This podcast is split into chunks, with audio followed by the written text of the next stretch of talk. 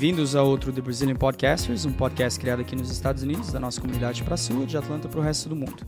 Nosso conteúdo reflete o dia a dia aqui nos Estados Unidos e um pouco da nossa realidade. Tenho um super, mega prazer de receber um cara super especial que eu admiro bastante, que eu acho fantástico no meio da política, um pastor, deputado federal, cantor, autor, um ser humano fantástico, mestre de teologia. Tudo bem? Marco Feliciano com a gente hoje. Tudo bem, pessoal? Alegria estar aqui. Quero cumprimentar aqui o Ítalo, o Bruno, o Júnior, que tá, fica aqui na, nos na bastidores, né? o pessoal que está aqui assistindo a gente, que é o JP, pastor Otávio e o pastor Roberto Marinho. E cumprimentar aqui a todos a, a sua audiência aqui do The Brazilian Podcasters. É isso, isso Podcasters? Isso, isso. O meu inglês está ficando afinado. né? Deus abençoe vocês. Falar aqui para os meus conterrâneos brasileiros que ficam na América é uma alegria muito grande. Estou à disposição Perguntem o que precisar e o que quiserem. Eu não escondo nada. Que show. Começamos então. Uh, primeiro eu queria abrir, eu gostaria de abrir o nosso podcast perguntando: você tem uma ligação especial com Atlanta, né? Eu acho que Atlanta foi a primeira cidade que você veio aqui para os Estados Unidos, correto? Exato. Na verdade, foi a cidade de Marietta, né? Marietta, é assim Marietta, fala, Marietta, né? Foi a primeira vez que eu vim aos Estados Unidos, foi na, na, na cidadezinha de Marietta. Pastor Carlos Goulart tinha uma igreja muito linda ali na época. E eu nem sei como ele está mais. Mas foi a primeira vez que eu pisei nos Estados Unidos, foi ali. A e, gente, o Gus esteve aqui há pouco tempo. Ele eu, veio E eu me lembro que foi, foi muito interessante, porque eu era uma pessoa muito simples, né, da roça mesmo. Hum. Não tinha documentação nenhuma para poder ir até o consulado. E eu, eu fui com a cara, a coragem, e eu estava orando e eu levei um cartaz, um cartaz de eventos, com a minha foto. E a moça chegou lá e perguntou: bens? Eu falei: não tenho. Onde você trabalha? Eu falei: não tenho carteira assinada. E tudo era não. Eu falei: e como que você quer ir para os Estados Unidos? Aí eu mostrei o cartaz. Ela disse: quem é esse? Eu falei: sou eu. E você faz o quê? Eu sou pregador. Uhum. Falei: você vai abençoar a minha terra? Eu falei: vou. Então eu vou te liberar o visto. Nossa. Me deu um visto apenas para 30 dias. Aí eu vim, entrei no país certinho. Foi um culto que foi, foram três dias em Atlanta que marcava a história da igreja naquele tempo.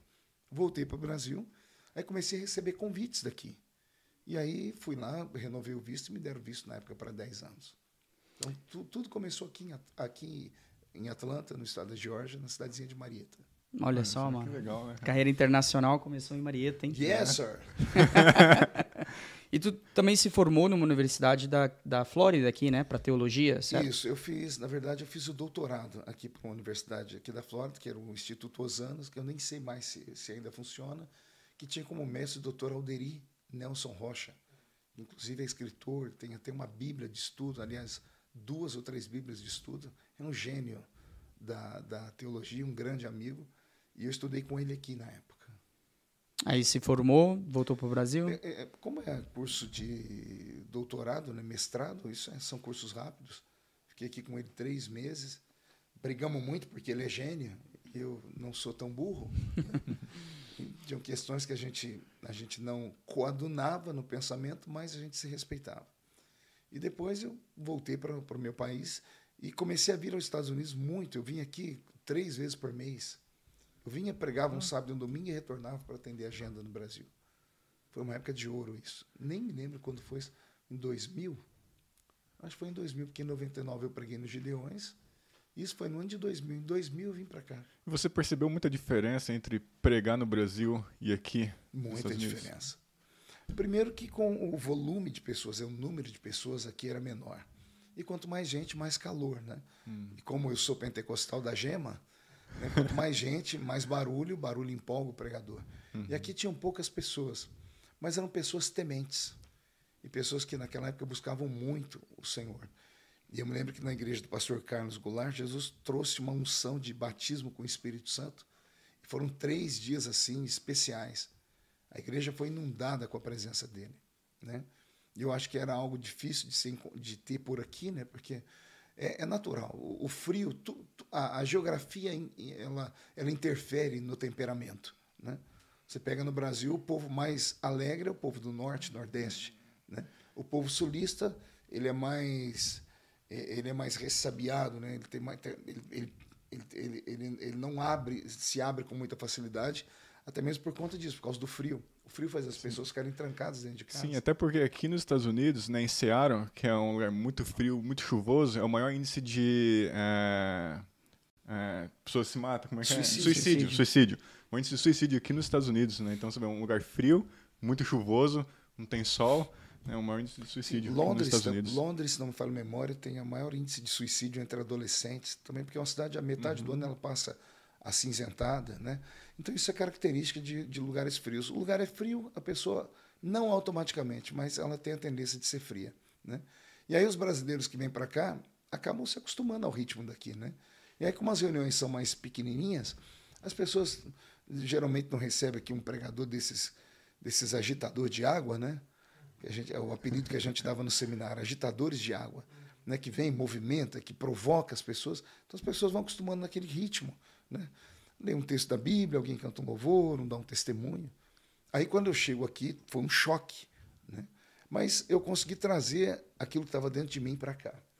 E talvez seja por isso que 30 anos. Não, isso foi em 2000, hoje nós estamos em 2020. 21, 21. 21. 21 anos depois, eu ainda venho à América e talvez seja um dos poucos pregadores veteranos que, quando vem, as pessoas ainda vão ouvir em todos os eventos que nós tivemos aqui na Flórida, no Norte, todos eles com casa cheia, os pastores alegres. Né? Então, é, isso é muito bom. É, a dinâmica é muito diferente, né? muito legal. Eu gosto muito, né? É, eu tenho amigos né, evangélicos, foi até onde que eles me convidaram para ir para a igreja, onde eu passei a conhecer o Senhor, né, através deles. E a dinâmica né, pelo menos da sua pregação, assim, é fantástica, né? A gente vê no YouTube, diz quando eu assisto, assim, é, uma, é muito bacana mesmo. Você se sente é um passeio ali. pela Bíblia é conhecimento com sim, graça. Sim. Né? E como eu sou um contador de histórias, eu sempre digo isso, uma história bem contada, você atrai criança, velho, intelectual, leigo, né? Então, porque todo mundo quer saber o fim da história. Uhum. Né? Sim. É, antes de eu te perguntar a próxima pergunta, eu queria só fazer alguns agradecimentos para os nossos patrocinadores, Viver Magazine, a nossa revista aqui da comunidade, o Barbecue Brabo do Churrasco. Queria também agradecer o Harold Pro Floors. Se você precisa de orçamento, se, se você é um imigrante recém-chegado que está precisando de trabalho, entre em contato com o Haroldo. Vamos deixar o link abaixo aqui também. Não esqueça de se inscrever no nosso canal. E também eu queria agradecer a Hill Fever, é, waxing, né? Depilação, casa de depilação aqui no, em Atlanta. É, queria te perguntar, pastor, é, qual a importância da igreja brasileira para os imigrantes aqui nos Estados Unidos? Bom, essa é uma pergunta meio difícil de ser respondida, porque a igreja brasileira perde os seus membros quando eles vêm para cá. Né? Então, a relevância que tem é que essas pessoas, quando vêm para cá e se convertem, ou vêm para cá já convertidas, elas acabam depois cuidando da sua família que está lá, né? Então, na verdade, a, a, o filho despatriado ele, é, ele sofre muito. Então, eu, eu, não consigo ver assim muitas coisas, é, muitas benesses. Né? A igreja brasileira ela ora muito pelos imigrantes. Os imigrantes, eles, você tem aqui a, a 80% dos imigrantes brasileiros que estão aqui, eles são indocumentados. Então, a pessoa indocumentada, ela carrega um peso sobre ela. Porque ela é brasileira, mas não está no Brasil. Não é americana, mas está na América. Não tem documento. Sofre preconceito com o trabalho. Sim. Às vezes é roubada pelo, uhum. pelo empregador. Né? Aí fica, separa a família. Então cria-se uma série de, de problemas que só Jesus para consertar. Então eu acho que a, a, a relevância é da igreja imigrante aqui para com os brasileiros que vêm. Então, a relevância da igreja é, imigrante aqui ela é muito grande, porque ela, sim, faz um trabalho social, ela abriga as pessoas que vêm de fora, sim. ela encaminha para a documentação, ela, ela socorre com comida, socorre com roupa, porque a pessoa que chega aqui sem saber nada, ela leva um ano para se, se encontrar. Né? Mais que isso, eu diria. É, As sim. pessoas geralmente vêm para cá com um sonho, chega aqui, o sonho vira um pesadelo. E onde é que elas encontram abrigo? Na comunidade. E qual é o maior centro de comunidade? São as igrejas. É, então, sim. a igreja é, aqui na América, a igreja de imigrantes, ela tem uma relevância extremamente importante para os brasileiros que vêm para cá. Interessante. É, muito obrigado pelo teu ponto de vista nisso.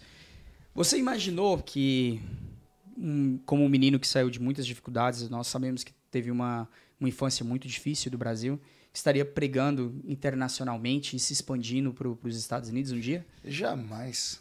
Eu nem sabia que o mundo era tão grande. Eu nasci numa cidadezinha chamada Orlândia e moro lá até hoje. Ah, a, quando eu nasci, há 49 anos atrás, Orlândia tinha 16 mil habitantes. Era uma corritela, né? E hoje ela tem 40 mil habitantes. E eu continuo morando lá.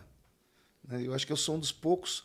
Aliás, eu acho que eu sou o único pregador que alcançou é, o conhecimento internacional. São quase 100 países do mundo onde eu já preguei. E no Brasil, mais de 4 mil municípios. Eu conheço pessoalmente. São 5 mil e poucos municípios. E o nosso país, você sabe que o Brasil ele é um continente. Ele não é um país, ele, é um, ele, é um, ele, tem, ele tem tamanho de continente. Então, é, é, eu não sabia que o mundo era tão grande assim. Aí lá na Vila Tatu, eu me converto, uma família muito pobre, eu fui coroinha na igreja católica. Nesse período eu, eu cortava cana de açúcar, apanhava laranja, algodão, café, e para ajudar a família. Nós morávamos em 12 pessoas dentro de dois cômodos. Era uma pobreza, mas havia carinho e amor naquela família. E quando eu vou para a igreja evangélica e me converto, como eu vinha do catolicismo, eu tinha lido a Bíblia inteira com nove anos de idade. Nossa. Eu li a Bíblia Ave Maria, que era a Bíblia católica. Interessante que eu não tinha Bíblia.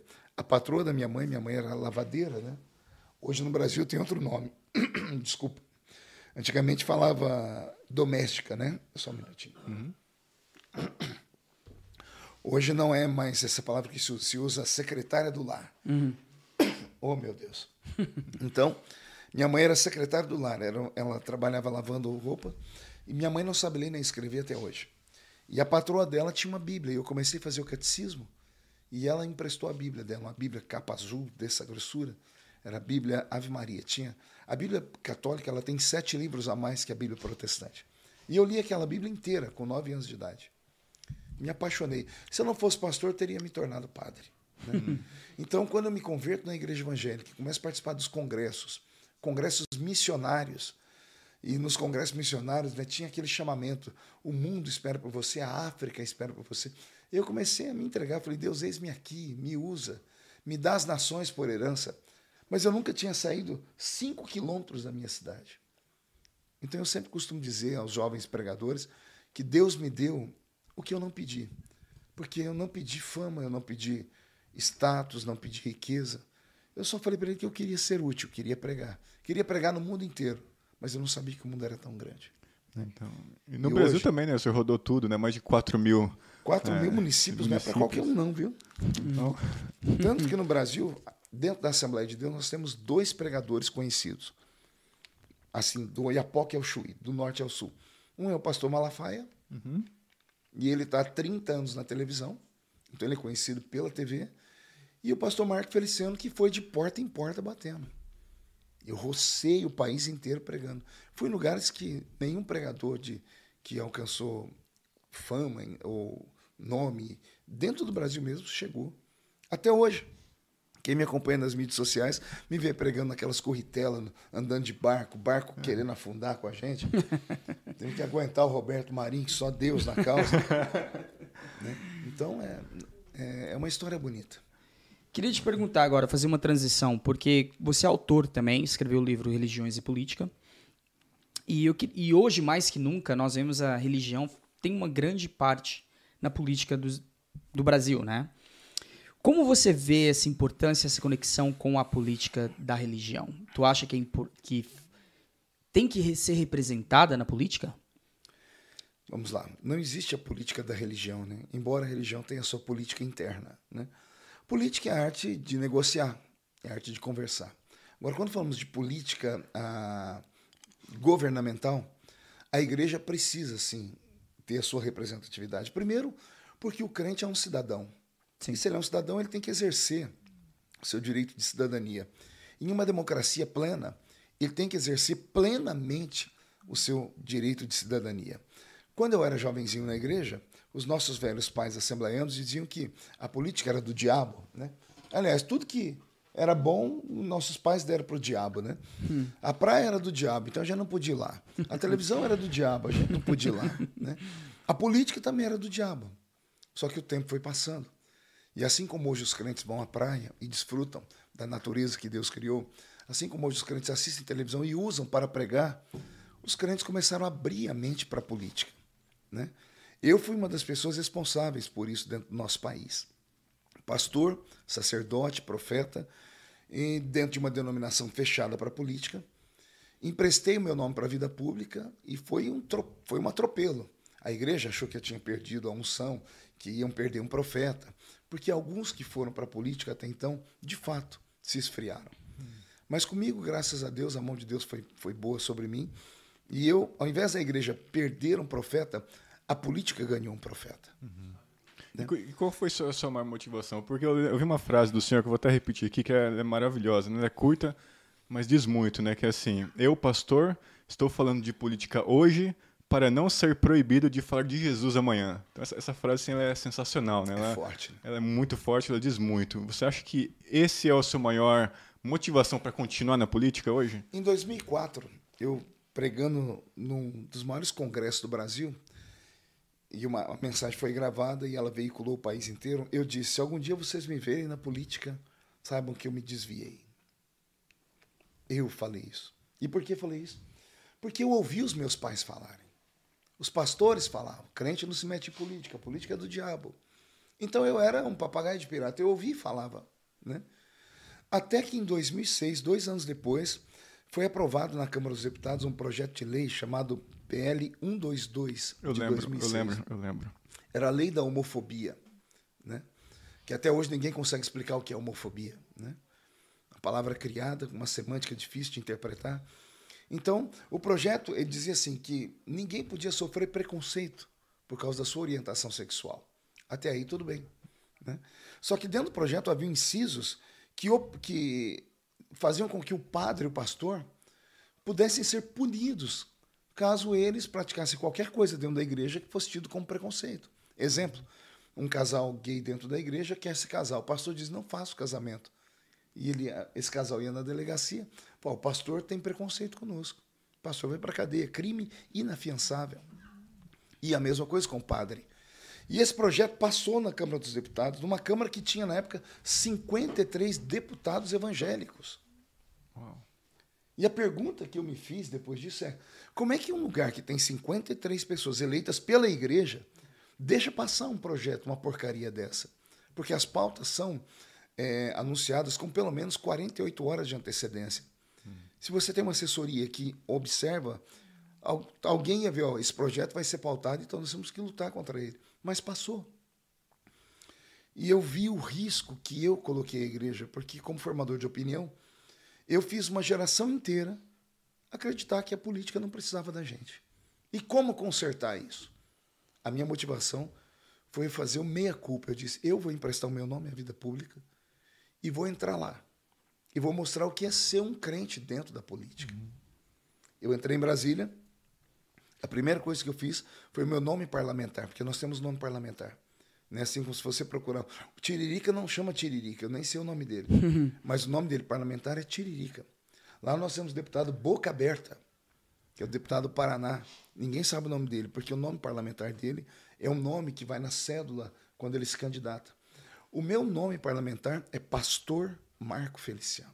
E você fez questão de continuar com, com, com pastor, Fiz questão né? de colocar. Hum. E usou alguns deputados evangélicos, que não me pergunte o nome, que eu não falo nem morto, né? me aconselharam, não faz isso. Eu disse, por que não? Porque esse nome pastor é muito pesado, não vão querer fazer nenhum tipo de negócio, tratativa. Eu falei, mas que tipo de tratativa, negócio não pode ser feito com pastor? Tem alguma coisa estranha. Sim. Né? O que é republicano pode ser falado aqui e com qualquer pessoa. Então eu comecei a perceber que alguns deputados evangélicos que lá estavam transformaram a, a sua vida ministerial, porque eles pediram voto à igreja para ir lá defender, e não defendiam. Se tornaram políticos de balcão. Hum. Quando Você acha que eles se corromperam quando eles chegaram lá? Não é fácil estar em Brasília. Brasília não é para amadores. Não. O canto da sereia, já ouvi vocês já deve ter falado, ouvido hum. falar sobre isso, é muito doce. Sim, chega. É muito fácil você ser corrompido se você tiver um caráter volúvel dentro uhum. da política. Por quê? Imagina 513 deputados, não digo todos, mas uns 70, 80% caminhando para cá. E só 15, 20% vindo no, no sentido contrário. Então, ou você. É muito difícil aparecer no cenário nacional. Então, o político que entra ali dentro, ele patina. Uhum. É muito difícil você aprovar um projeto seu. Né? Então, quando eu vi toda essa dificuldade, e eu vi que alguns deputados se corromperam, eu falei assim: eu tenho que me blindar. Fiz a primeira coisa, coloquei meu nome, Pastor Marco Feliciano. Isso já faz as pessoas pensarem duas vezes antes de falar comigo. Segundo, eu fui fazer lá dentro o que eu prometi que ia fazer. Em seis meses, eu pedi para minha equipe, nós levantamos todos os projetos que tramitavam na Câmara dos Deputados, e porque eu fui lá com medo de um, o PL 122. Quando eu levantei os projetos que feriam a igreja, a liberdade de expressão, a liberdade religiosa, chegamos a mais de 1.300 projetos. Nossa. Todos eles esparramados em mais de 20 comissões temáticas, fora as comissões especiais e fora os projetos votados no plenário gigante, que é o plenário Ulisses Guimarães, que as pessoas assistem na, na TV Câmara. Então a Câmara é muito dinâmica. Às vezes você está votando um projeto aqui, você não é onipresente, você não consegue estar em todas as comissões ao mesmo tempo. Eu estou aqui na comissão de educação segurando um projeto e está sendo votado outro lá na CCJ. Então, o que, que eu fiz? Falei, meu Deus, eu não tinha sido é, candidato nem a síndico de prédio. Então, eu chamei o pessoal que me assessorava e falei, olha, eu não me importo se não aprovar nenhum projeto, mas eu não quero deixar nenhum projeto contrário à igreja ser aprovado. Então, eu me esmerei em ser um zagueiro. Uhum. Não fui atacante, uhum. fui um zagueiro. Defender os direitos da igreja. Aprovei é. pouquíssimos projetos meus mas os projetos que eu impedi que fossem aprovados passam de 500. Porque eu dividi com alguns deputados e nós ficamos igual um, um, um, um cão de guarda nessas comissões. Gente, porque existem mecanismos que você pode. Um deputado sozinho não aprova nada, mas um deputado sozinho pode fazer um estrago. Sim. Se ele conhecer o regimento interno da casa e usar o regimento, ele pode obstruir as sessões. E foi nisso que eu me, me aperfeiçoei. Então a esquerda, quando me viu, falou: quem é esse cara? Eu, com quatro meses na Câmara, eu, eu consegui bloquear sozinho um projeto comunista, que era o projeto de taxar as grandes fortunas do Brasil. Aí iniciou os ataques contra o senhor, que quando eu lembro PT, disso, muita, quando o PT muito viu ataque. falou, quem é esse camarada? Quatro meses aqui dentro. Eu sozinho, o projeto estava para ser aprovado. Quando eu levantei uma questão de ordem dentro de uma comissão, e ele era terminativo ali. Uhum. Aí, quando começaram a ver a dificuldade, eu chamei mais um amigo e outro, nós derrubamos a sessão e o projeto perdeu a validade. O PT e o pessoal até hoje tentam aprovar esse projeto, que é taxar as grandes fortunas. Né?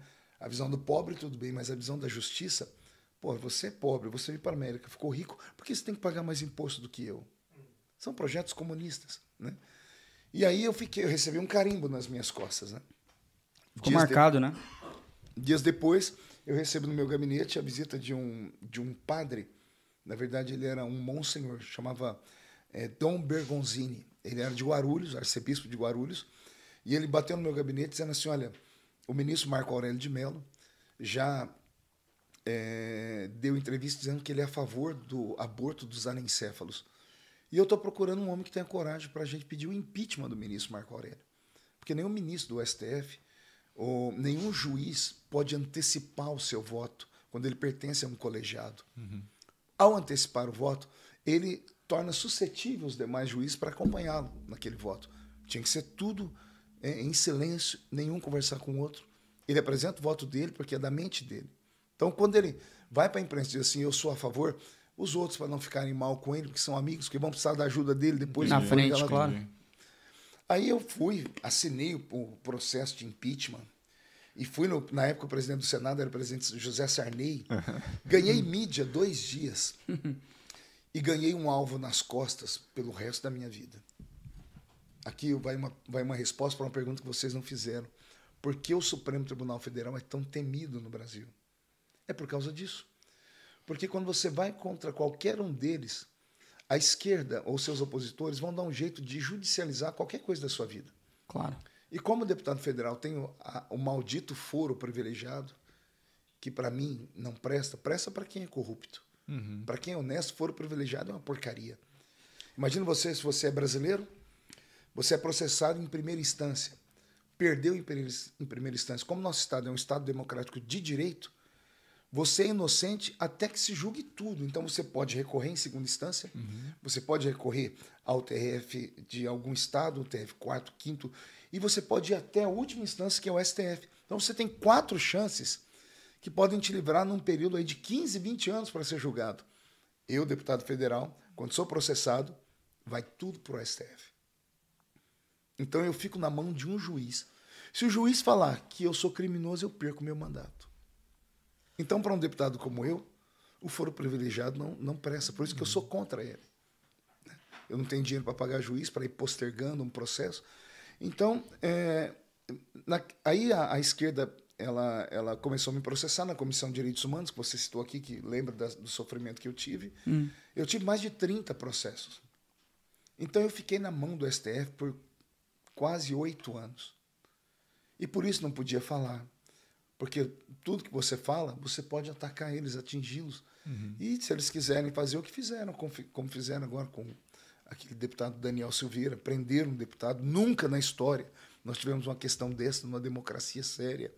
O deputado é ungido para falar. Sim. Se você né? perde sua liberdade de expressão, acabou. O parlamento, a palavra parlamento vem de um verbo italiano, parlar, que é falar. O maior dom de um deputado é falar, denunciar. Quando eu não posso falar, eu deixo de ser deputado. E a Constituição Federal, no artigo 53, ela diz que eu tenho imunidade de fala. Eu posso falar porcaria que for. Ninguém pode me caçar a não ser o próprio parlamento. Para isso nós temos uma comissão de ética. Se eu falei alguma coisa que não presta, algum partido entra com processo contra mim, e lá na comissão de ética, os deputados, os partidos vão julgar. E eles podem me caçar. Uhum. Não o STF. Aí fica esse, esse, esses grupos né, ideológicos prestando atenção no que você fala. Porque você não concorda Isso. com eles, eles tentam. Aí eles vão e me processam. E o STF diz assim: vamos afastar o deputado Marco Feliciano. Isso é inconstitucional, uhum. mas é o que acontece hoje no Brasil. O que é, que é muito engraçado, que você falou isso agora, que eu tenho uma outra, uma outra pauta para discutir para discutir com você. E se você também não quiser responder, não, não precisa. A gente pula para o próximo assunto que eu tenho que discutir com você o teu futuro, teu futuro na política, enfim. Vou dar o exemplo do Lula, né? Que, é, que foi preso. Eu não sei como que esse cara ainda tá com a possibilidade de ser presidente. É, né, é, é eu não entendo é, isso. É bizarro, né? Porque a gente olha quatro anos atrás, tá um cara preso, um ex-político preso. Quatro anos depois, esse presidiário está liderando as pesquisas para ser presidente. É incrível Como isso. Como que pode um negócio desse? Então vamos lá. Vou explicar para vocês agora à luz da Constituição. E eu quero, antes de você responder, Sim. eu quero ser bem claro para vocês que estão aí, os jogadores da internet. A gente não está defendendo um partido ou outro no TBP, nós estamos aqui só para esclarecer e trazer informação. Nós não estamos aqui para influenciar que vai votar para direita ou esquerda simplesmente queremos trazer informação para você que está do Até porque lado. é um fato, né? Tava preso e presidiário. Eu não estou mentindo nesse é, aspecto. É, não está mentindo. Veja só, aí entra a questão do, do Estado Democrático de Direito. O que é que a Constituição, a Constituição Federal diz? Que você é inocente até que se prove o contrário e que se tramite o seu processo em julgado. Hum. O seu processo tem que tramitar. Existem quatro instâncias, porque ele não era mais político. Então foi processado em primeira instância e perdeu. Aí ele recorreu em segunda instância. Em segunda instância ele perdeu. Aí a discussão.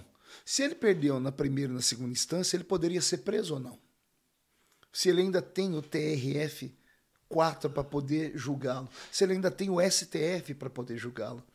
Então há uma brecha na lei, hum. na, na, há, uma, há uma brecha no ordenamento jurídico brasileiro que não foi discutido ainda a fundo. Usaram contra ele a for, tanto é que nas votações, se a prisão em segunda instância ela é legal ou não, há uma divisão. Nós temos 11 ministros, um tem um pensamento, outro tem outro. Então, antes de se colocar alguém na prisão, não importa quem seja. É claro que eu estou muito feliz que o Lula foi preso, porque eu sei das falcatruas dele. E eu queria muito que ele ficasse preso. Mas, se você olhar para a justiça, ontem foi ele, amanhã pode ser você. Uhum. Amanhã pode ser, amanhã pode ser o Bolsonaro. Abre precedentes, né? Abre-se precedentes. Então, quando você abre precedentes, você cria o que nós chamamos em direito de jurisprudência. Uhum. Então, por que, que o Lula foi solto? Ele foi solto porque os ministros entenderam que a prisão dele não era legal, porque ele não havia corrido em todas as instâncias para ser preso. Entende? Então, o próprio judiciário criou esse problema. E agora o Lula vai usar isso a favor dele. Ele vai para a tribu tribuna no dia do debate e vai dizer assim: eu estive preso, mas injustamente. Por isso me soltaram. Porque eu não pude me defender. Hoje fui eu, cidadão brasileiro. Amanhã é você. Entende? Então, se você é preso é, em primeira instância, você recorre, você pode responder em liberdade. Então, existe uma. A, a, a, o direito, ele, ele trabalha ao lado da verdade. Só que a verdade, no direito, ela não é uma verdade absoluta. Porque o que é verdade para você pode não ser para você. É uma pergunta filosófica. Pilatos falou com Jesus: o que é a verdade? Porque o que é verdade para você pode não ser para mim. Então nós temos esse problema dentro do, do judiciário brasileiro que precisa ser resolvido. Uhum. A Câmara dos Deputados tem que votar esse, essa questão da segunda instância aqui também está conosco, porque quem cria leis somos nós. Então ninguém quer tocar nessa cumbuca. Aí o Lula foi solto. Aí o sistema que tinha prendido o Lula enxergou no presidente Bolsonaro um problema. Porque Bolsonaro não coaduna com as falcatruas. Bolsonaro deixou de azeitar. Azeitar é, é uma palavra que nós usamos na, na, na política para você fazer uma máquina andar. E a máquina brasileira funcionava sob corrupção. Vem Bolsonaro e travou a máquina. Travou a máquina, travou tudo, parou tudo. Quem vivia de propina não tem mais propina. O sistema falou: não, não, esse cara não dá mais não. Saudade do Lula. Hum. Aí o sistema vai, mexe, a gente não sabe que forças estranhas são essas, e de repente o Lula, que estava preso inelegível, agora está elegível, está solto e é vítima. E ganhando, né? Pelo, pelas é, pesquisas. É. Então, você entende? Então é muito complicado. Mas tudo isso, herança petista. O PT ele aparelhou o país inteiro. O PT aparelhou o judiciário, aparelhou as escolas, as universidades, aparelhou é, até parte das Forças Armadas. Nós temos um monte de general que eu chamo eles de generais melancia. É verde por fora o uniforme deles, mas por dentro é vermelho. São comunistas. Tá aí o Santos Cruz, que foi um dos ministros que eu ajudei a derrubar. Tá aí o Mourão, que é vice-presidente do, presidente, do, do, do presidente Bolsonaro, e eu fui para cima dele. Eu pedi o impeachment do Mourão. Criei uma coisa que não existe também no ordenamento jurídico. Você não tem como impeachment um vice-presidente, uhum. porque ele não está atuando. O vice só atua na vacância do cargo. Mas eu criei isso para criar um fato político, para mostrar para a imprensa que tinha alguém de olho no Mourão que queria tomar a cadeira do presidente. Então, é, a política, como eu disse agora há pouco, não é para amadores. Não. Sim, é um negócio interessante, né? Tenho que tipo de uma opinião a respeito dessa nova política que está surgindo, né? Principalmente os meninos lá do MBL, né? O Kim, o Arthur Duval, que ele vai se candidatar a governo do, de São Paulo. O que, que você pensa aí dessa, dessa nova política e essa né, influência que eles têm até na questão da terceira via, né? Do Moro para as eleições do ano Mas que vem? Eles já tiveram algum tipo de influência hoje são motivo de piada. Né? Tanto o Kim virou a casaca. Né? O, MBL, o MBL corria lá nos corredores de Brasília atrás do Bolsonaro, atrás do Eduardo Bolsonaro, atrás de mim. No processo de votação do impeachment contra Dilma, eu fui o único deputado, único, que quando fui justificar o meu voto, eu disse agradecer aos meninos do MBL. E hoje essa turma bate em mim. Bate em mim por quê?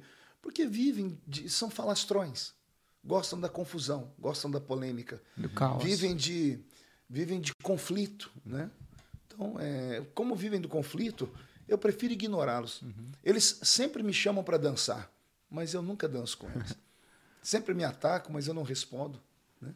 Porque eu não, não vou dar palanque para essa turma, né? É, eles vieram com uma proposta interessante era para eles fazerem a diferença, porque é a nova safra. Mas eles chegam dentro da política com uma, uma filosofia antipolítica.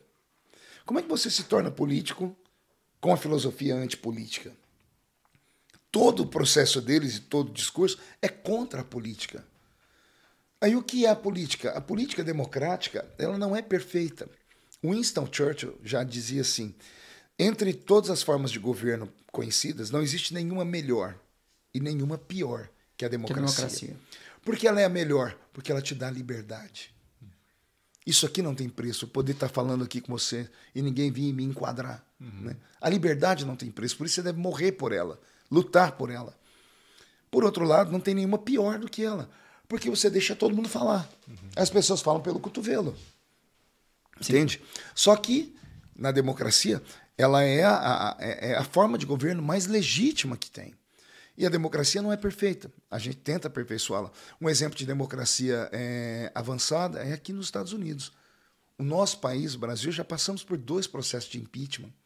Isso fere uma nação, isso atrasa a nação. Nós temos uma mídia completamente tomada é, pela esquerda e ela luta contra um presidente como o nosso. Então, para eles, eles não importam é, o, o prejuízo que isso vai dar. Imagine, eu não consigo ver uma CNN, nem uma Fox News, embora sejam antagônicas, falar mal dos Estados Unidos. Você liga a Rede Globo do Brasil ou qualquer outra emissora, falam mal do Brasil o dia todo. Que o Brasil está caindo, que isso... Aí o dólar vai lá para cima, porque você manda um recado para o mercado financeiro dizendo: olha, o Brasil não é um país que você possa estável. confiar. Não é estável não é estável. Correto. Então o Brasil cai no risco, que a gente chama de risco Brasil, e ele fica com a marca, ninguém quer investir lá. Claro. Como, como economista, eu sei isso bem, porque você cria, especialmente por causa da política, né? Você cria uma, uma instabilidade grande que ninguém tá, tá se acertando. Então o investidor que está olhando de fora para o Brasil vai pensar exatamente isso. Ele tira o dinheiro, ele para de confiar no Brasil, aí a inflação começa a vir. Hoje nós estamos com muita gente passando necessidade no Brasil por conta de boa parte do que é feito através da imprensa. Uhum. Porque a imprensa só divulga o que não presta, o que não vale nada. Porque a imprensa é contra o governo. Por que é contra o governo? Porque o presidente Bolsonaro tirou o dinheiro da imprensa. Eu, como sou vice-líder do, do governo no Congresso Nacional, tive acesso a documentos.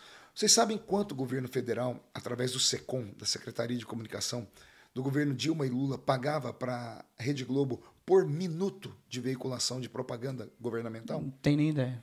Um milhão seiscentos e poucos mil reais por minuto. Imagine que tivesse aí de 5 a 10 minutos de propaganda em 24 horas, diluído em 24 horas. Multiplique 10, então já, deu, já deram 16 milhões. Multiplique por 30. Multiplique por, por 24 meses. Multiplique por 12 anos. Por isso que a Rede Globo, num país pobre como o nosso, se tornou a segunda maior emissora do mundo. Porque recebia dinheiro. Vem Bolsonaro e fecha a torneira. Pronto. A Globo está quebrando, mandando todo mundo embora. Entende? Então, porque hoje nós temos um. O presidente não é um homem perfeito, mas é um homem honesto. Ele é transparente. Conheço Bolsonaro. É por isso que estou do lado dele. Apanho e sofro junto com ele. Né? E nós estamos enfrentando uma luta muito grande para o ano que vem. Uhum. A campanha não vai ser fácil porque ele apanha 24 horas por dia da imprensa, da Sim. grande imprensa. E por mais que nós tenhamos blogs que apoiem, conseguiram é, criminalizar esses blogs. Conseguiram dizer que esses blogs eram, eram blogs de fake news. E aqueles de direita que lutavam estão sendo todos calados pela, pelo próprio judiciário. Então a nossa luta é contra um sistema, entende? É um mecanismo gigantesco. Você acha que o Moro, o Moro né, que ele entrou com o Bolsonaro, ele saiu, agora ele vai se candidatar para o ano que vem. Você acha que ele também faz parte desse sistema? É claro que faz. O Moro é o culpado do Lula. O Moro colocou o Lula na cadeia. Uhum. Ele extrapolou os limites da atuação dele. E aquilo que eu falei, todo mundo viu o Lula é, sendo punido e todo mundo ficou quieto. Não, tem que, se, tem que ser punido mesmo. Mas todo mundo sabia que estava errado. E aí o Lula foi solto, criou-se um monstro. Hum. Por que, que derrubaram? Não é porque gostam do Lula. É porque o, o, o, juiz Sérgio Moro era um juiz de primeira instância, caramba. Filiado a um partido político há anos. Tinha alguém por trás dele, pensamento lá na frente. Entende? Estratégia. Isso é jogo. A, a política não é jogo de dama. É um xadrez. É um jogo de xadrez. Sim. Entende? Eu prometo para você que nós vamos partir para as próximas perguntas para o futuro. Eu tenho aí. mais 20 minutos aqui com você. Oh, eu te dou perfeito. uma hora de, de podcast. perfeito, agradecemos muito. É, antes de eu, de eu começar sobre os seus futuros planos né, na política e também na religião, Eu queria te perguntar algo que está acontecendo muito, que eu vejo acontecer muito. Igual, nós representamos, nós temos um canal dentro da nossa rede, nós somos uma rede, somos uma. Que cobre vários canais. Nós cobrimos, nós cobrimos o LGTBQ, nós cobrimos a parte feminina, nós com, com, é, cobrimos a, a direita, É a esquerda. Correto. Perfeito. Nós aqui somos democráticos, é- essa é a palavra certa. E eu vejo que hoje, tirando o nosso canal, você quase não vê isso mais. As pessoas não querem mais debater, elas não querem mais discutir. Tem uma, uma Eles quebram ali, assim que falar, ah, eu sou da direita, eu sou da esquerda, acabou. Não tem mais discussão. Você vê o nosso futuro eventualmente sendo diferente? Ou tu acha que sempre vai ter esse, essa rachadura? Só a política, ela é como um pêndulo. Né? Ela tem o lugar certo do pêndulo ficar é o centro, é aqui embaixo. Quando a política começa a pender para a esquerda ou para a direita, ela sempre vai, é, ela vai ficando perigosa. Né? O centro é, seria o ponto de convergência, né? a esquerda e a direita sentando para conversar. Na política a gente diz que o, o ótimo é inimigo do bom. Né? Vocês É. conseguem entender isso? Sim, sim, sim. O ótimo seria isso, mas isso não dá para ter porque não agrada a todo mundo. Então todo mundo senta e entra numa negociação. Tá, Daí vamos aprovar isso aqui. Ah. Não ficou ótimo, ficou bom. Então com o tempo você vai avançando. Então o, o ótimo seria o centro. Só que no país, o que que aconteceu no Brasil? A proposta veio como se fosse de centro, Fernando Henrique. Ele- até o PSDB dizia que era de direita, conservador, e não era. Lula e Fernando Henrique são, são irmãos gêmeos, são siameses. Né? O PSDB é o PT universitário. Né? Então eles começam junto e vem só a pauta de esquerda. É, desde ah, o processo de redemocratização brasileira, ah, a esquerda domina, ela é hegemônica no país. Então ela conseguiu doutrinar o país. Né? Nós passamos no Brasil uma transformação. Veja só, o Brasil é um dos poucos países do mundo onde a esquerda assumiu o governo sem derramar sangue. Como é que uma esquerda consegue tirar uma direita conservadora sem derramar sangue? Eles entenderam, eles estudaram Antônio Gramsci, que nós chamamos de gramscismo, né? E ele cria a revolução pela, pela cultura, a revolução cultural.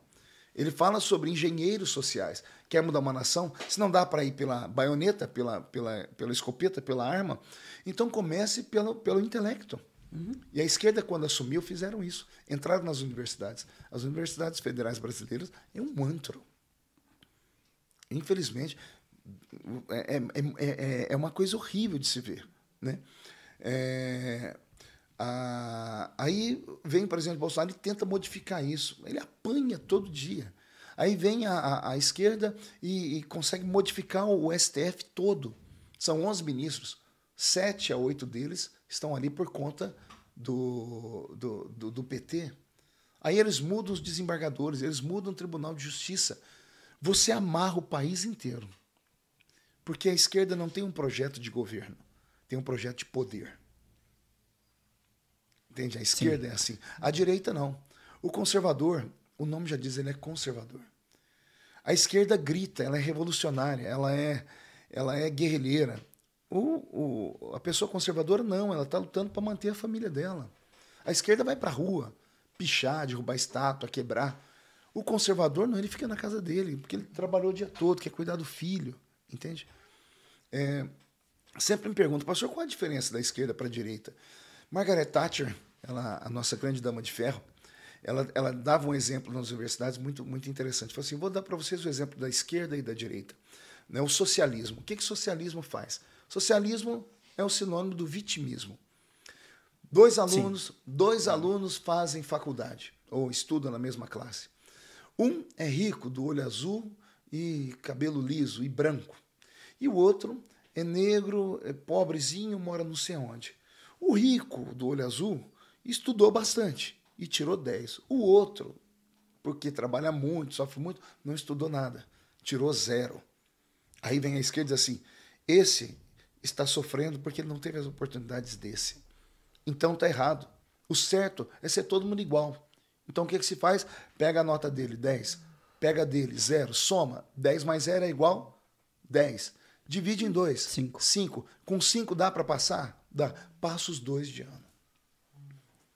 Até que deu tudo certo. Primeiro ano foi lindo. Poxa, igual, igualdade. E no segundo ano? Que daí O você vai ter menino que. que, é, pô, poxa, eu escolher. ralei de estudar. Eu pensei, eu fui, perdi noites de sono. E, e o, e o outro pegou a minha nota e passou, eu não vou estudar mais. Você começa a tirar a qualidade das pessoas. Você acaba aleijando as pessoas. Você não pode dar para a pessoa o peixe. Você tem que dar para ela a vara de pescar, a isca e o anzol e ensinar ela a pescar. Senão você cria um bando de pessoas que acabam ficando inúteis no meio. Acomodados, né? Né? acomodado. Então o socialismo é isso. O so- O socialismo vende a ideia da utopia. é Alice no País das Maravilhas. Já foi feito um estudo uma vez que se pegássemos toda a riqueza do mundo, toda, e repartíssemos em partes iguais para cada ser humano nesse planeta, em dois meses o mundo acabaria. Porque é o mérito, é a capacidade. Quantas pessoas vocês conheceram que eram ricas e morreram pobres? Quantas pobres ficaram ricas? Sim. E não tinha a ver com a cor da pele. Tinha a ver com dedicação. É claro que existe sim uma ruptura social. É claro que os negros ficaram 300 anos atrasados por conta do processo de escravidão. E eu sou contra isso. É claro que eu, eu sou a favor de dar uma chance, uma oportunidade, mas não há de eterno. Não para sempre. Vamos criar aqui, ó, houve um problema lá atrás, tá? Então vamos resolver isso aqui em quanto? 10 anos. Pelos próximos 10 anos, vamos criar aqui, então, a, a- a- o sistema de cotas. Mas tem que acabar uma hora. Senão, daqui a pouco, se você é branco, hétero e- e- e- e cristão, você vai ser escorraçado do mundo. Deputado, eu tenho uma pergunta para você. Você acredita que o capitalismo com responsabilidade social seria uma boa alternativa? Mas é claro, não há riqueza sem capitalismo. A maior força social que possa existir é a criação de emprego. Quer fazer uma obra social? Abra uma indústria e dê emprego para o pobre. É assim que se resolve o problema. Não adianta você tirar o dinheiro do, do rico, desestimular o rico, porque daqui a pouco ele vai perder as forças dele, ele tem o dinheirinho dele, ele dá, mete um pé em tudo, pega o dinheiro e vem morar aqui em Miami. E aí ficou lá 500 pessoas desempregadas. É o que está acontecendo na Califórnia. Aqui. Eu conheço a Califórnia já há um bom tempo. Eu sei de. Olha, a primeira vez que eu pisei aqui há 20 anos atrás, a Califórnia sempre foi um país, sempre foi um estado progressista, Uhum. né? E daqui a pouco vai terminar num buraco. Sim, sim, Porque é isso que se faz. Né? sim. A Califórnia é um ótimo exemplo. É, eu, eu diria que sim. É, sobre o seu futuro político, né? Os seus planos na política. Você, pre- você tem aspiração um dia de, não sei, ser presidente? Bom, to- todas as pessoas que militam na política, a, a política é apaixonante. Política é assim, ou você ama ou você odeia. Eu entrei e amei esse negócio. É sofrido, é terrível, é moroso, é perigoso. Né? Você vai dividir opiniões. Vai ter hora que você vai ter que votar coisas que são impopulares. E você vai perder o voto da pessoa que confiou em você, porque ela acredita que você está indo contra ela. Mas o político ele enxerga aquilo que as pessoas não enxergam. Exemplo prático. Salário mínimo, mil. Vamos votar para mil e quinhentos. Aí vem a esquerda e diz, a oposição diz, não, não, tem que ser três mil. É claro que o melhor é três mil. Só que se você votar para ser 3 mil, você quebra o país inteiro porque não tem caixa para pagar. Então o discurso da oposição é bonito. Mas em Aí prática... vem você, que foi eleito pelo irmão pobre. Não, pastor Marco votou para ser 1.500. Por que, que o senhor não votou para eu ganhar 3 mil, pastor? Porque o senhor tem um salário bom. Acabou, entendeu? É verdade. Então a política é isso. Então ou você ama ou você odeia. Eu amei a política. É claro que eu tenho pensamentos de crescer, mas não é fácil. Dentro da política não é fácil. Eu me tornei um político conhecido, né? embora eu venha de partidos pequenos, eu saí da bolha e hoje sou uma referência em alguns assuntos, como assunto de família. Né? Eu me tornei como se, fosse, como se eu fosse o, o detentor da bandeira da família. Pensou em conservadorismo? Lembra Marco Feliciano. Bolsonaro nasce comigo, na Comissão de Direitos Humanos, em 2013. Até então ele era um ilustre desconhecido. Ele ficou do meu lado e nós crescemos juntos todo dia na imprensa. E aí, como eu sou crente, pastor, eu tenho limites para minha fúria e para minha ira. eu tenho vontade de mandar às vezes a pessoa para aquele lugar, mas não posso. Entende? Eu- Eu, eu- sou, eu sou um ser humano, eu não tenho sangue de barata. Sim, com certeza. Só que por causa. Você consegue imaginar o pastor? Vai tomar no teu... Inclusive, nós, pastores, estamos criando uma maneira de xingar de maneira gospel. E como é isso? Nós somos assim, ó, seu incircunciso. seu filho de Belial. né? Parente de Rabi. Então só entende quem é nós, né? Aí a gente não fala palavrão, mas o sentido é o mesmo. Aí, aí o Bolsonaro fez esse. Eu, eu, quando eu queria, eu olhava para ele. Ele era Ele- o tira bom e o tira mal, né? Aí ele pegava os cartazinhos dele e escrevia assim: é, vai, é, deixa o pão, deixa. Aí Eu não posso falar que eu vou falar a palavra. deixa o pão assar demais na padaria. Esse é o Bolso- Bolsonaro sendo Bolsonaro. Tanto é que eu tenho vídeos aqui da Comissão de Direitos Humanos, ele dizendo assim, ó, Marcos, você vai ser meu vice um dia ainda, hein? Uma brincadeira dele, né? Eu tenho vídeos aqui, numa entrevista que eu dei pro Cabrini na época. Né? Então a política brasileira muda a partir da Comissão de Direitos Humanos. Porque a esquerda era bem definida, Dilma tinha 400 deputados na base, ela tinha 60 senadores na base, não precisava de ninguém para nada. E aí começa a perseguição com a minha vida. E aqui eu vou falar agora para os crentes que estão assistindo a gente. A igreja me viu sofrer. Eu passei 90 dias apanhando no Jornal Nacional. Roberto andou comigo pelo Brasil, avião. Nós apanhamos dentro de avião, em shopping center, na rua. Apanhamos literalmente. Fisicamente. Fisicamente. A pessoa vinha, chutava, dava tapa, cuspia, Cara. jogava, a, jogava latinha, porque a esquerda é assim. Eles queriam me provocar para me tirar do sério, para eu partir para as vias de fato. Se eu saio para as vias de fato, dava o Jornal Nacional. Pastor agride. Sim. Não, Pastor mata. Era pastor aquilo chuta. que eles queriam. né? né? imagina o nível que você tem que ter de controle próprio para você não Emocional, controle Se emocional. vocês depois puderem controle. vasculhar, até podem colocar aqui no podcast. Tem uma imagem, eu sentado dentro de um avião. Roberto está sentado do meu lado. Levanta um grupo de meninos e eles vêm cantar aquela música do Robocop gay. Do, da, daquela banda, como é que era o nome? Mamonas Assassinas. Assassinas. E como eu fico quieto, eu estava lendo, eles vêm e dão um tapa na minha cabeça Aí dentro não. do avião. Um passageiro atrás comprou a briga. Levantou e falou: O que, que você está fazendo aí? E como ele era negro, eles falaram: O senhor é segurança dele? Aí ele partiu para cima. Só porque eu sou negro, eu sou segurança? Eles mostraram o preconceito deles. Claro. Aí o a, a piloto- esquerda é assim, né? Ela acusa vocês do Quando que eles nós, são. quando nós chegamos lá em Guarulhos, estava a Polícia Federal toda. Imagina a cena. Aí quando abriu a porta do avião, era um avião de escada remota, né? Não tinha o finger ali, era, tinha que descer pela escadinha do avião. A polícia entrou. A primeira pessoa que foi chamada fui eu e falou: deputado, quem são as pessoas que lhe agrediram aqui? Nós vamos levar agora para a cadeia.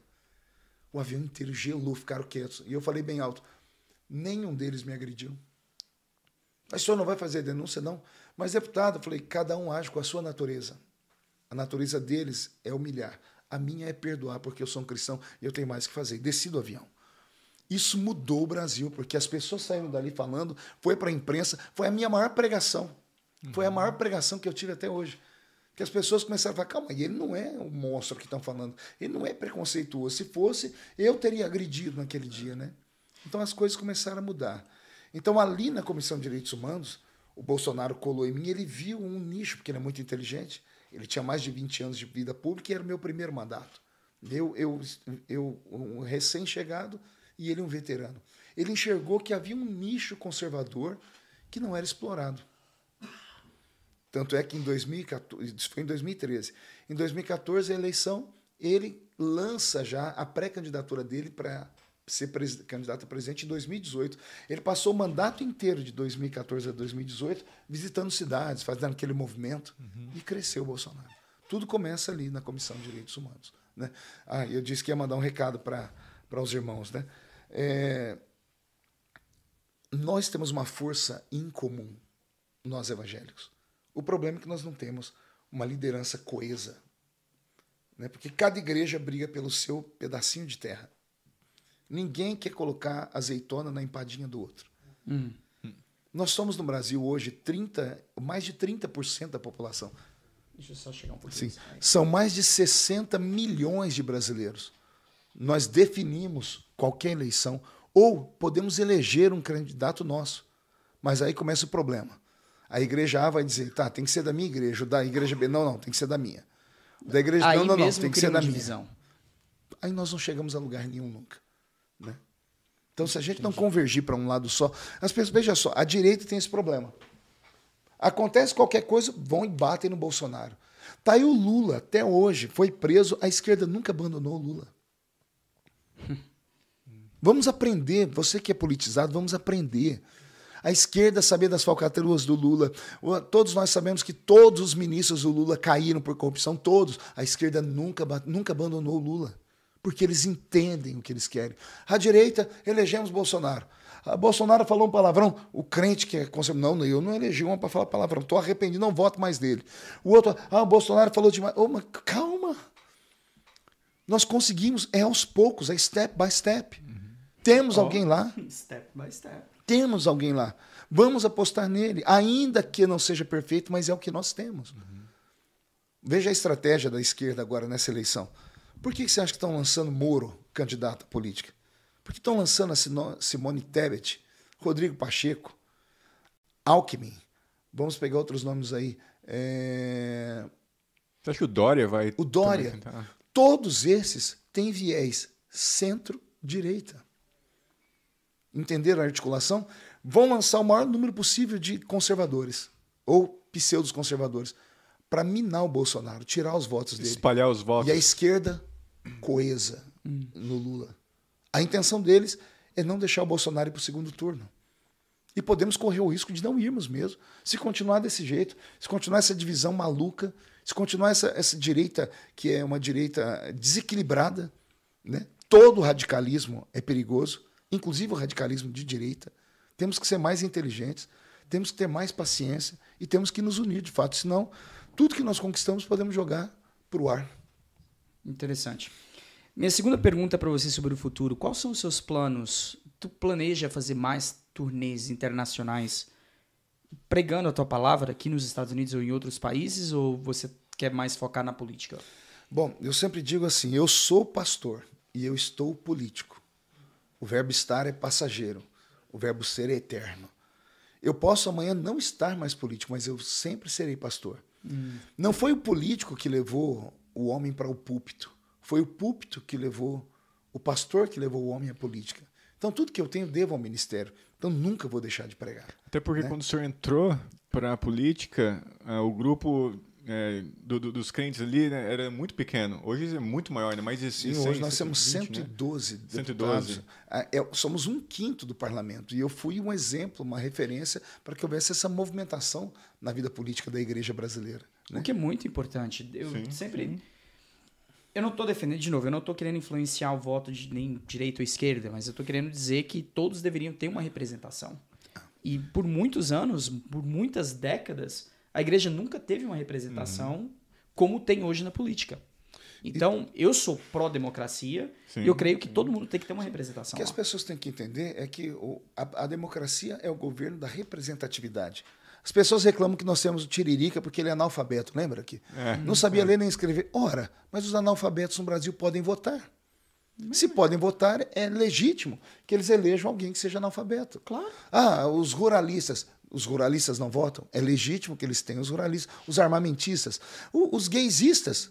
Não tem os gays? É legítimo que eles elejam. E por que a igreja não pode eleger alguém?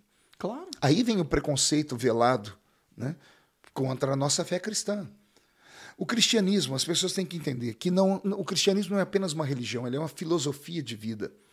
É um dos sustentáculos do Ocidente. O Ocidente nasce sob, sob a batuta de pelo menos três é, pilares. O Ocidente nasce com o direito romano, a filosofia dos gregos e o moral judaico-cristão. Se tirar um desses pés, o Ocidente tomba. Sem o direito, você não tem a liberdade da democracia. Sim. Sem a filosofia, você não pensa, você se torna um animal. Uhum. E sem o moral judaico-cristão, você, você não é um ser, você é uma coisa. Você uhum. é um objeto. Você tem que saber que existe alguma coisa que transcende. Então, o cristianismo é uma filosofia. O maior problema que o mundo vai enfrentar daqui para frente, agora vem uma coisa polêmica, ai, acho que eu vou sofrer por causa do que eu vou falar aqui. maior, o maior problema que o mundo vai enfrentar pelos próximos 100 anos, se Jesus não voltar até lá, vai se chamar Islã. Você o acha, islamismo. Você acha que vai crescer tanto nesse ponto? Eu, nem precisam crescer. Eu vou explicar. Hoje eles são 2 bilhões. 2 bilhões de muçulmanos. Nós, o cristianismo, somos um bilhão de, de, de, de cristãos. Quer dizer, o dobro, né? Sim. O problema, mas o problema não é o Islã. Eu quero deixar isso aqui bem claro para que ninguém me chame de islamofóbico. O problema não é o Islã. O problema é o que acontece em toda religião, inclusive na nossa. É o radicalismo. Hum. Extremistas. Todas as religiões, todas, espiritismo, catolicismo, é, protestante, evangélico, neopentecostal, pentecostal, igrejas tradicionais, islã, é, testemunho de Jeová, todas, todas as religiões têm 20% de fanáticos. Estudo feito. 20% de pessoas que, que vão ao extremo. No caso do Islã, o extremo deles é um pouquinho maior porque eles estão dispostos a matar ou morrer pela religião deles. Houve um debate aqui, uma vez, na, aqui na Câmara do, em, em Washington, eu assisti isso, tem na internet, e uma secretária de Estado de Segurança estava comentando né, sobre a segurança do país e levantou uma mulher islâmica, estava vestida com a burca, e ela falou sobre o, preconceito que eles sofrem, né, porque o muçulmano ele é mais abordado, ele é isso, ele é aquilo tal. Aí a mulher falou assim: vou explicar para você porque você passa isso. Nós temos no, no, nos Estados Unidos, tinha naquela época 3 milhões de islâmicos.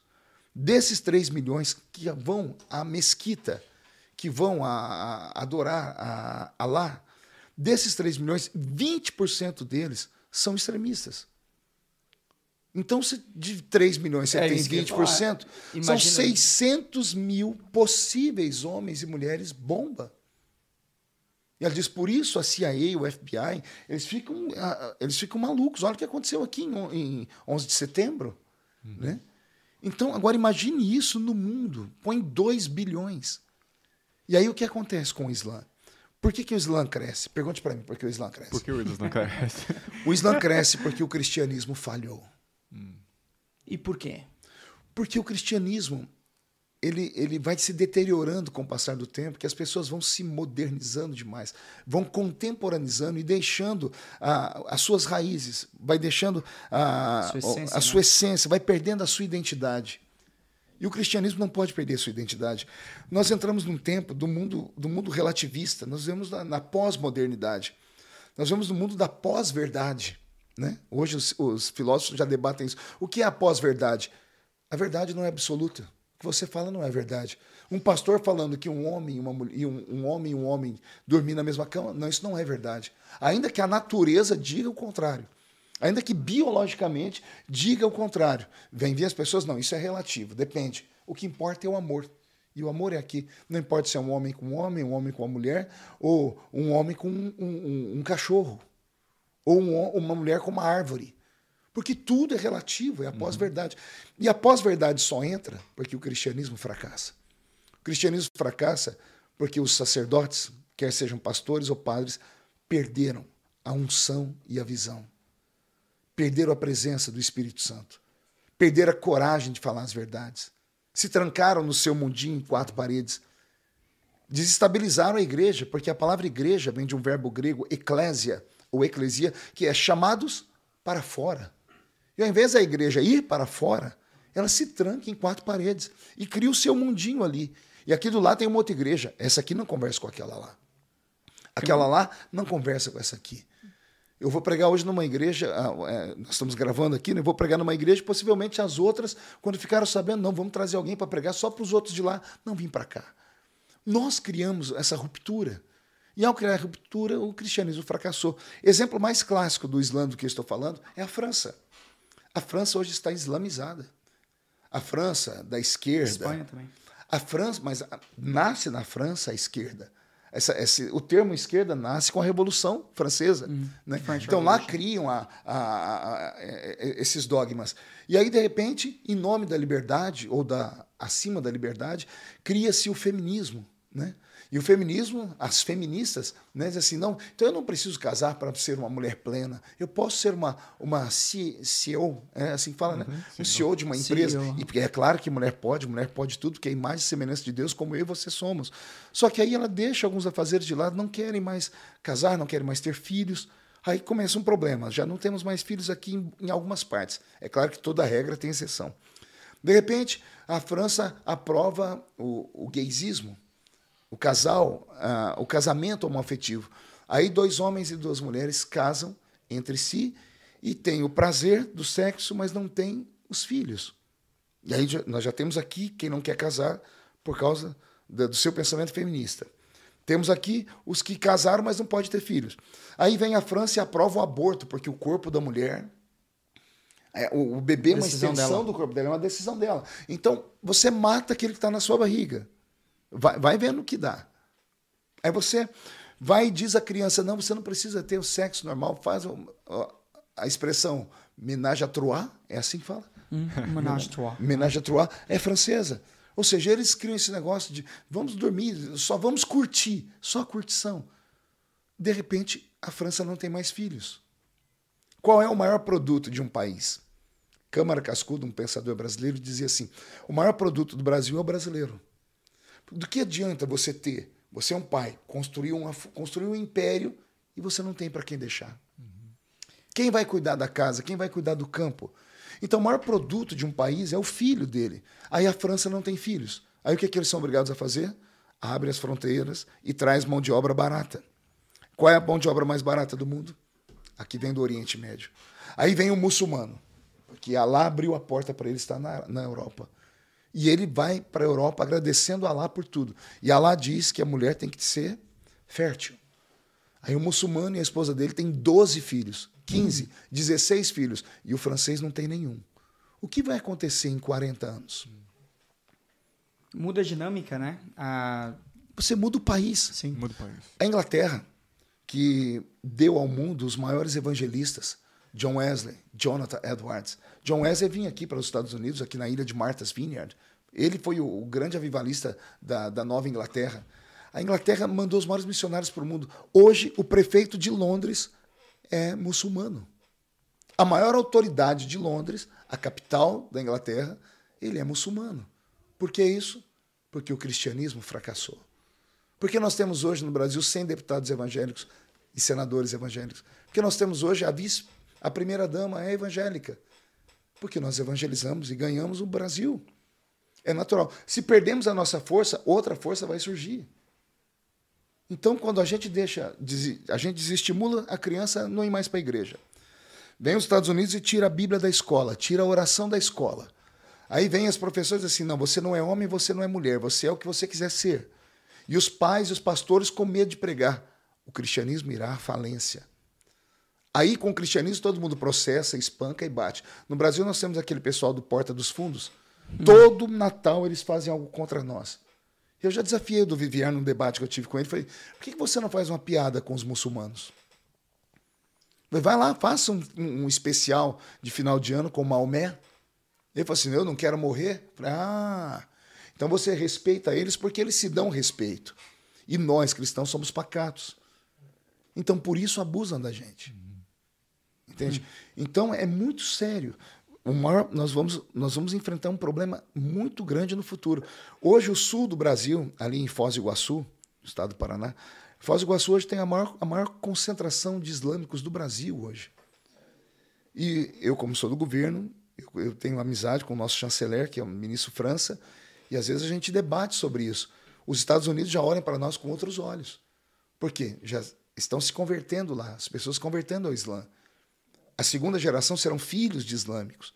Só que o brasileiro pode entrar aqui. Só que o Islã tem um problema com os Estados Unidos. Daqui a pouco podem fechar as fronteiras do Brasil para os brasileiros, por conta do crescimento do Islã. Então, indiretamente afeta, né? Afeta tudo. Porque o que eu disse, você não tem como prever quem é quem. A pessoa não vem com a plaquinha na testa.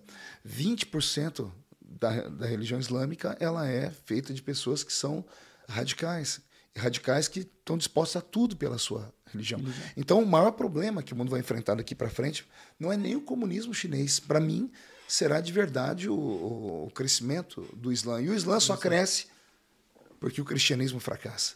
Interessante. É, eu queria que você desse, eu queria te dar o espaço. Eu sei que a gente já está acabando. Eu queria, como você mesmo já mencionou, do Natal, queria que você desse uma palavra para as famílias aqui que estão aqui nos Estados Unidos, é agora véspera de Natal. Nosso episódio vai sair na, no Natal também. Que você desse uma mensagem de positividade para essas famílias que estão aqui longe do seu país, que às vezes vão passar o Natal sozinho aqui. Então eu queria abrir esse espaço para você. Aos meus irmãos brasileiros que estão aqui, eu desejo um feliz Natal a vocês. E gostaria muito que vocês lembrassem o que é o Natal de verdade, né? Eu estava aqui na Times Square é, não esse ano, acho que há dois anos atrás, e eu vi uma placa bem grande lá com o Papai Noel e do outro lado um crucifixo. E eles dizendo assim: não adore o mito, adore o que é real. E embaixo estava escrito ateísmo, né? Então, algumas pessoas aqui acreditam mesmo que no Natal quem tem que ser adorado é o Papai Noel. E nós temos que lembrar aos nossos filhos que existe um Papai do céu, que Cristo ele é real e que ele morreu por nós na cruz do Calvário. E esses brasileiros que estão aqui vêm de uma nação que nasceu à sombra de uma cruz. O Brasil nasce à sombra de uma cruz, então o cristianismo deve estar intrínseco dentro de nós. Nesse Natal, então, procure reunir a família, reunir os amigos, mas não para bebedeira, não para o sexo grupal, mas para dar a, ao aniversariante um presente. Vá em uma igreja, a maioria das igrejas vão ter cantatas, né? se não no Natal, um dia antes ou dois dias antes. Então faça a sua devoção e não perca a fé em Deus, porque por mais que essa terra seja é, difícil, você está numa terra que mana leite e mel. E eu não acredito que você está aqui por acaso. Eu não acredito em acaso. Eu acredito que ou Deus manda ou Deus permite. Ou Deus te mandou para essa terra, ou Ele permitiu você vir para essa terra. Sim. De qualquer forma, Ele vai te dar uma grande vitória. Mas se sozinho, tá, se, se com Jesus a gente às vezes não consegue caminhar, imagina sozinho. Então, se agrupe, vá para uma igreja, vá adorar a Deus. Você que está afastado dos caminhos do Senhor, não, não brinque, estamos vivendo os tempos finais.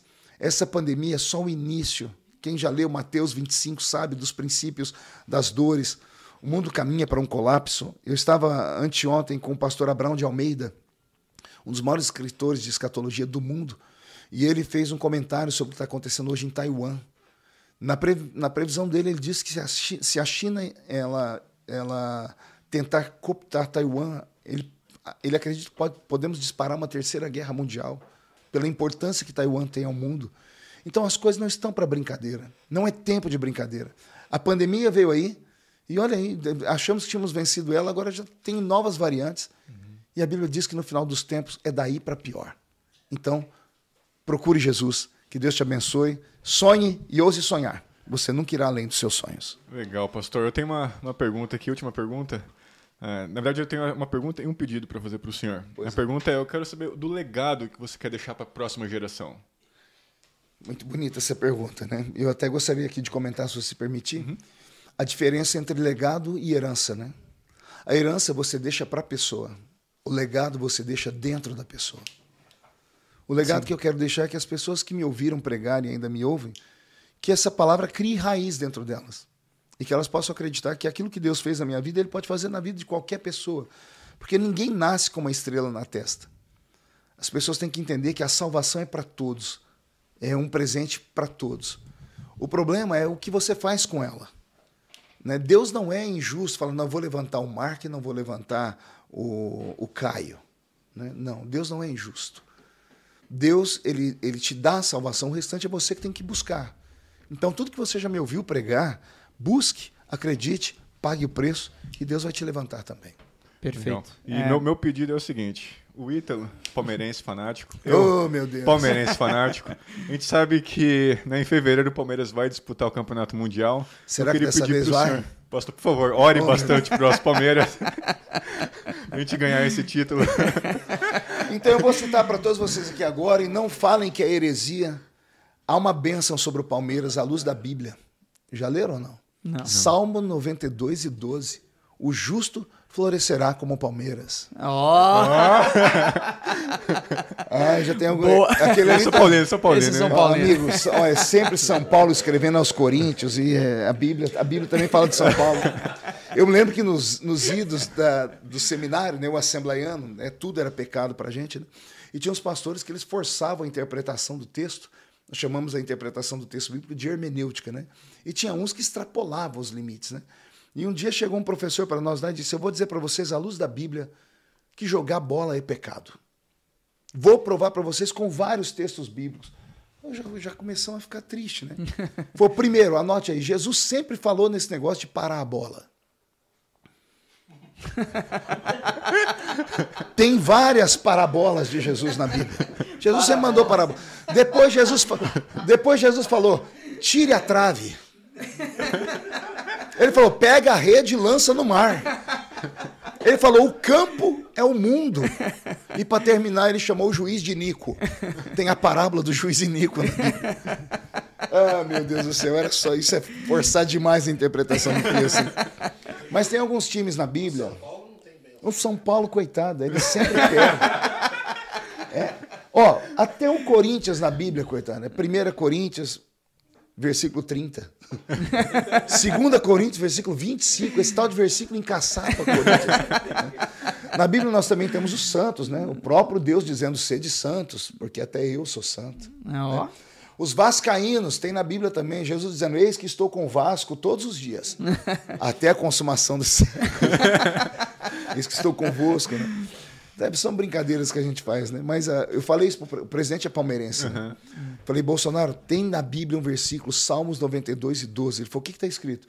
O justo florescerá como o palmeiras. Ele falou, poxa, escreve isso aí para mim. faz um, faz um, um, um painel para eu colocar aqui. Né? Mas olha, vamos orar então. Vamos.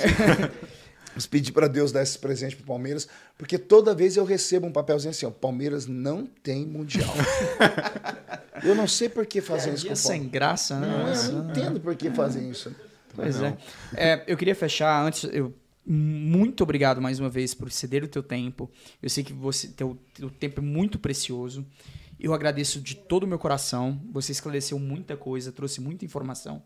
E por isso eu te agradeço, do fundo do coração. Por conte comigo aqui. sempre. Quando eu voltar aqui, viu, Ítalo? Conte comigo sempre. Estou à disposição de vocês. Obrigado, pastor. Um prazer. É, antes de eu, de eu, acabar aqui, eu queria agradecer mais uma vez a Viver Magazine por, pelo apoio, o Barbecue, o Brabo do Churrasco. Queria agradecer também o Harold Pro Floors. Se você precisa de um orçamento, entre em contato com ele. Queria agradecer também a Rio Fever, que é a, a casa de depilação também. E antes de mais nada, eu também queria agradecer alguns dos nossos ouvintes, né, que mandou algumas perguntas, como o César de São Paulo. Então eu queria agradecer ele também. E mais importante, eu queria agradecer você, pastor. Poxa, eu que agradeço. Obrigado. Vocês Foi me deram um uma oportunidade aqui de falar com a comunidade de língua portuguesa. E às vezes é muito bom as pessoas ouvirem, porque a imprensa, infelizmente, a grande imprensa brasileira, ela está totalmente corrompida. Né? E como ela está corrompida, ela, todos aqueles que são aliados do presidente, ela tenta desfigurar. Né? É, eles, eles tentam demonizar e para isso eles tentam destruir a nossa reputação. Né? E as pessoas acabam escutando muito sobre mim, porque tudo comigo vai para o Jornal Nacional. Né? Mas eu, eu tenho, não sou um homem perfeito, mas eu tenho feito meu papel. A igreja me enviou para Brasília para um, um propósito e eu tenho cumprido esse propósito. Nunca deixei o púlpito. Né? Isso aqui é muito claro, é interessante que fique isso aqui bem claro. Eu fico em Brasília terça, quarta e quinta pela manhã parlamentando. Quinta noite eu saio para pregar em algum lugar do Brasil. Prego quinta noite, sexta e sábado. Às vezes de sábado eu prego em três cultos. Manhã, tarde, noite, às vezes em vigílias. E domingo eu volto para casa para pastorear a minha igreja lá em Orlândia, porque eu sou pastor de igreja também. Segunda-feira eu tiro para descansar. Quando que tu tem tempo, então? É, são, é, é assim é, há 12 anos já. Aí sempre no começo do ano, que nem agora, dia 8 de janeiro, eu venho para os Estados Unidos, trago a família. A gente passa 15 dias aqui para espairecer um pouquinho, mas aí os irmãos descobrem que eu estou aqui. Não, vem pregar aqui, não tem como escapar. né? Mas é aqui que eu tenho um pouquinho de fôlego. Né? E bom. eu faço isso com gosto, faço isso com prazer. Eu amo pregar. Aliás, eu só me realizo quando eu estou num púlpito pregando. A política é um peso para mim, mas eu entendo que é uma missão. Né? E como soldado, missão dada é missão cumprida, não importa que custo. Que bom. É, tem mais alguma coisa para dizer? Não, só agradecer, não, pastor. É, eu te acompanho já há muitos anos. É uma honra estar aqui falando com o senhor hoje. A honra é minha. Se eu puder aqui só deixar, depois se vocês puderem colocar aqui uma legenda, podia até deixar durante a, a, a, o nosso debate todo. Coloque meu Instagram, Claro. Sim, sim, meu Instagram, certeza, meu, meu Twitter, meu Facebook. Eu tenho no Instagram hoje 2 milhões e 300 mil seguidores. No Facebook nós somos com quase 5 milhões. E no Twitter eu tenho 700 mil seguidores. São três públicos diferentes, né? Uhum. O Instagram você fala para a juventude, o Facebook para o povão e o Twitter para um pessoal mais é, politizado. Uhum. Opinião, né? Por assim dizer, de opinião. Eu tenho, eu comecei TikTok. a fazer, mas eu, eu não tenho, eu não eu tenho os meus lá. Eu tenho TikTok. Como é que é meu TikTok, Roberto? É, mas depois o Roberto uhum. eu tenho umas coisas engraçadas lá. Tem até um vídeo que eles estão aí no meu pé para eu postar, mas não tenho coragem de postar. né? Aconteceu aqui na América algo. Bom, quem sabe eu posso. Vamos pensar. Tem um vídeo lá eu, eu imitando Michael Jackson, rapaz. O pessoal amou isso. Tu, tu imita muito, né? falou que você é imitador. É. Ah, é. Rapaz, imitador, de vez hein? em quando, quando a, a, minha voz hoje não está muito boa. Mas eu já imitei alguns bichinhos. Eu imitava o Darth Vader, Guerra nas Estrelas. Uhum. A minha filha mais velha gostava, Ah, Karen, é, né? foda. I'm not a Darth Angel. Don't be afraid with my voice now, sir. You understand me. Olha só, irmão. I'm Com not- isso, com isso eu vou fechar então. É, Mas aí eu também faço outra imitação. Essa Qual? vai ser Qual? boa. Conhece Bob Esponja? Ah, sim. Ah, sim, sim. Eu quero comer hambúrguer do senhor Sirqueijo. Ai, Patrick!